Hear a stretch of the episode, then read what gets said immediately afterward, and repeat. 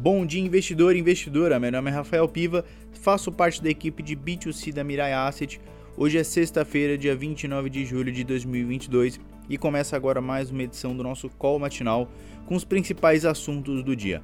Os dados do PIB da zona do euro mostram um crescimento da economia, mas preocupa a inflação de 8,9% no anualizado, com escalada dos preços da energia em 39,7%. O crescimento da economia da região chegou a 0,7% no segundo trimestre contra o anterior. Outros países também divulgaram seus PIBs.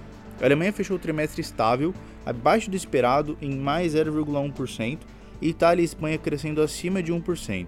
Nos Estados Unidos, as expectativas são de uma atuação mais suave do Fed, depois de divulgado o PIB de menos 1,9% no semestre.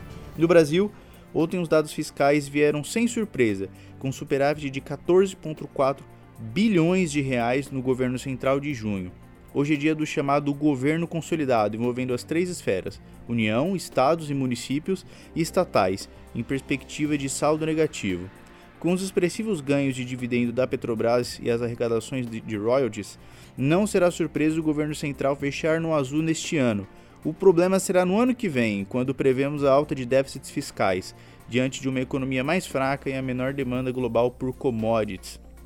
Na agenda do dia, além do setor público consolidado, temos a taxa de desemprego da PNAD contínua de 9,3% no trimestre móvel encerrado, em junho e de 9,8% no período até maio.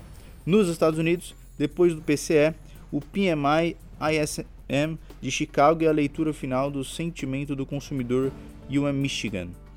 Esses foram os principais destaques do dia. Desejo a todos ótimos investimentos e um ótimo final de semana. Muito obrigado.